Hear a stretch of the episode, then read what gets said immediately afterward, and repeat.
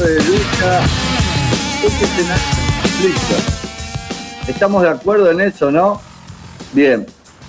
Las particularidades del acontecimiento histórico que traemos al presente hoy aquí en la raíz del grito son muchísimas, pero mencionemos solo algunas.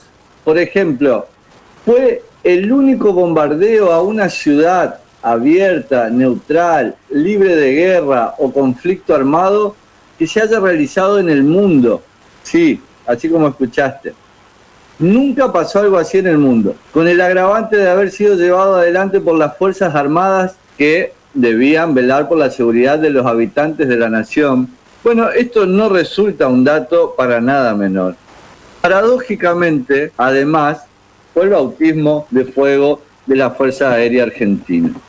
Un jueves 16 de junio del año 1995, aviones de la Marina y de la Fuerza Aérea bombardearon la Plaza de Mayo y la Casa de Gobierno con el objetivo de matar al presidente Juan Domingo Perón, desencadenar un golpe de Estado y al mismo tiempo lograr escarmentar a sus seguidores buscando quebrar su base de apoyo social y político. Sin embargo, la Marina y la Fuerza Aérea no actuaron en soledad, el propósito de la conspiración y el levantamiento era instaurar un triunvirato civil integrado por Miguel Ángel Zaval Ortiz, dirigente de la Unión Cívica Radical, sí, Américo Gioldi, dirigente del Partido Socialista, y Adolfo Vicci, del Partido Conservador. Y para que quedara claro que no estaban solos, los aviones entonces tenían las pintadas de Cristo vence en el fuselaje.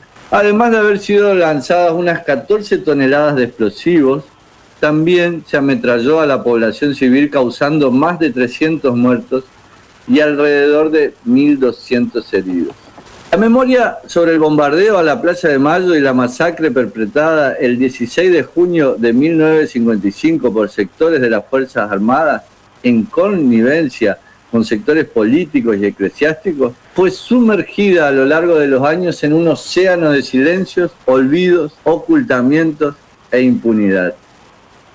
Dicho esto, podríamos convenir en que es necesario ampliar, potenciar y complejizar las miradas, las interpretaciones en torno a las formas y los límites de representar y narrar una experiencia como la de los bombardeos a Plaza de Mayo. Un hecho sin precedentes en la historia del mundo y de América Latina, obviamente.